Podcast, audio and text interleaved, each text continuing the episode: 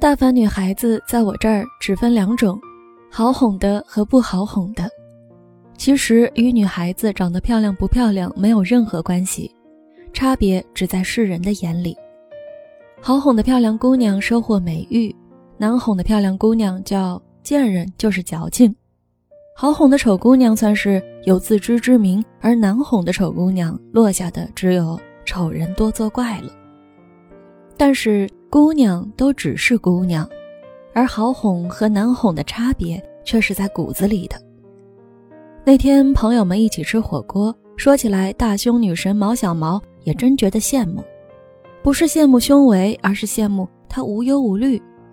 女神不服，喊着说：“我哪儿无忧无虑了？我还担心着考研呢。”我们嬉笑她：“你有事业线，还怕没事业？”女神是学设计的，谈过一段两年的恋爱，最后感情淡了就分手，没吵没闹，不再联系。双方也没有互黑，只说缘尽难再续，算得上好聚好散。他性格也是好的，开朗直爽，讨人喜欢，父母宠爱，朋友又疼他，纵使有些不顺，也是鸡毛蒜皮，生个气就完了。然后嘻嘻哈哈，日子该怎么过还是怎么过。一个朋友评价他，还是经历的太少。可是对我们来说，如果可以。希望他永远不要去经历那些让人转性的故事，如此安稳活着便是最好。上次我和朋友聊天，我说如果我是男人，我一定要找一个小女生。他很惊讶，问我为什么。我说因为好打交道，好哄是真的好哄。吵架了，你给块糖吃，自当没事；你随便一逗，就笑颜如花，笑点泪点都不高。涉世未深，也不必带他去看那世间繁华，旋转木马就足够。心里也没有那些细枝末节的情绪残留，解决了一件事儿就当是没事儿。有的时候跟你哭，跟你闹，和你折腾，可是事情过去了就真的过去了，那才是好哄。难哄其实是一种很难从表面上分辨的属性，因为真正难哄的女人往往长着一张好哄的脸。出了事情也不吵不闹，让你以为风平浪静，他们就在自己心里憋着，一遍遍回味，一次次的百转千回，最后得出一个让大家都万劫不复的决定。我有一个难哄的朋友的男友，后来成了前男友，就是死在一句“你根本不知道我要的是什么”这句话上。有时候我觉得，其实男生还挺傻的。特别是喜欢一个姑娘的时候，他们的原始冲动就是你说呀，你说呀，你说你要什么，你要什么我给你呀。可是偏偏遇上了女朋友的痛苦的眼神，说不出来，就是感觉不对。可能是因为需要的东西不同，而又一直得不到，所以才变得难哄。曾经尝试给朋友介绍对象，问他你需要什么样的，他说了三个字。懂我的，我便彻底放弃了介绍这个念头。有人曾说，女人其实很好对付，爱钱的便给她钱，要爱的便给她爱。据说说这个话的是金星女士，可见这话还是颇为男性思维了些，而不知道这世上的许多女人要的不仅是爱，而是以她要的方式爱他，懂得他。前不久，B 小姐分手的晚上，她的男友 Q 先生打电话给我，我正好在打游戏。Q 先生小心翼翼地说：“杜啊，你是在游戏不？如果在，我就先不打扰你了。”我说：“没事儿，我单手操作，不坑队友。”哥，怎么了？Q 先生就哭了。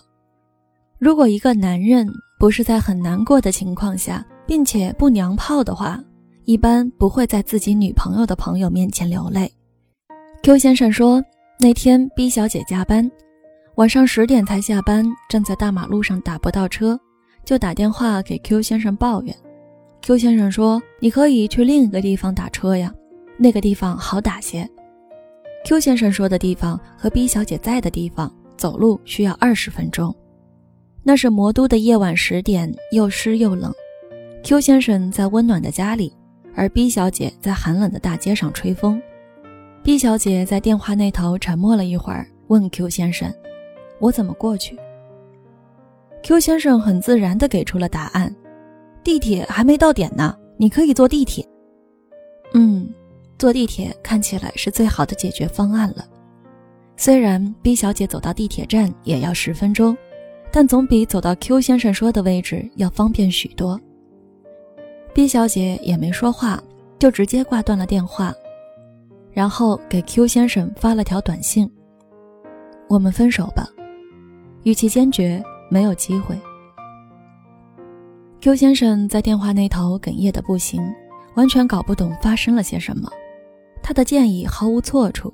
他也不懂自己为什么就被判了死刑。B 小姐一直是我认识的女孩子里很讲道理的那种，而且也是个标准的女强人。越是这样的女生，其实越难交往，因为她自己能过得很好，并不要求男生给她大多的东西。她对于感情的要求往往是很精神层面的，懂得、理解、体谅，并且能和他在一个步调上行动。Q 先生真的是因为一个建议而被分手的吗？不是，凡是最后一件导致分手的事情，往往是小事。对于 B 小姐这样的女生来说，都不过是压垮骆驼的最后一根稻草。而那些致命的原因，早在她的心里来回过许多次。她永远都哄不好她的坚持，是因为你的表现让她有了坚持的勇气。她的放弃。是因为你表现出了让他放弃的颓丧。回想每次 B 小姐吐槽她和 Q 先生的争执，最后都是无奈的妥协。也许在表面上是 Q 先生对 B 小姐的百依百顺，而在 B 小姐心里，每次是她在妥协。前几天我和小妞交流，她刚分手，当初那么多人反对，却坚持了下来。现在收获了祝福，却又要想放弃，我可以理解，我却不觉得这是一个好选择。我问他为什么，他的答案是没话说，是共同的经历太少。说完了那些熟悉的人和事，却开始发现再也没有可以共同交流的话题。他很无奈，男友看出了他的不开心，想要哄他，却难以阻止他放弃的决定。小妞长着一张好脾气的脸，而她对于感情和伴侣的要求却非常的苛刻。她不要他有钱、长得帅、家境好，她要他可以让他变得死心塌地。这种心理上的顺从是无法通过某一行为或者某句话而改变的。我劝慰他，只是因为异国，所以寂寞，而熬得过寂寞，才能开出花朵。可他却告诉我。不是因为寂寞而支撑不下去，相反，是因为他觉得不需要他。而他为什么不需要他了？是因为他不懂得他要什么，也不懂怎么和他交谈。难哄的女人并不比好哄的女人更不值得爱，这是天性，却并非定性。人会改变，一个女人是否可爱的原因是她们。能否遇到那个让他们变得可爱的人？而不论好哄的女人或者难哄的女人，其实需要的都是被理解和懂得。差别的只是这本书是儿童连环画，或是一本艰涩的经典文集。我们经常会抱怨一本书难读，一件事难做，其实是因为我们不愿付出足够多的时间，也不愿意付出足够多的精力。只是一味以为所有的事情都不过是天注定，没有经过努力就开始认命。很多人以为懂得对方的方式就是去问对方到底要什么，而事实上，询问是最无力的方式。重要的是观察，将心比心的去理解。你愿意付出去懂得和理解的努力，你会发现艰涩的文字中有独特的趣味。而你草草翻过，再简单的连环图画也是晦涩。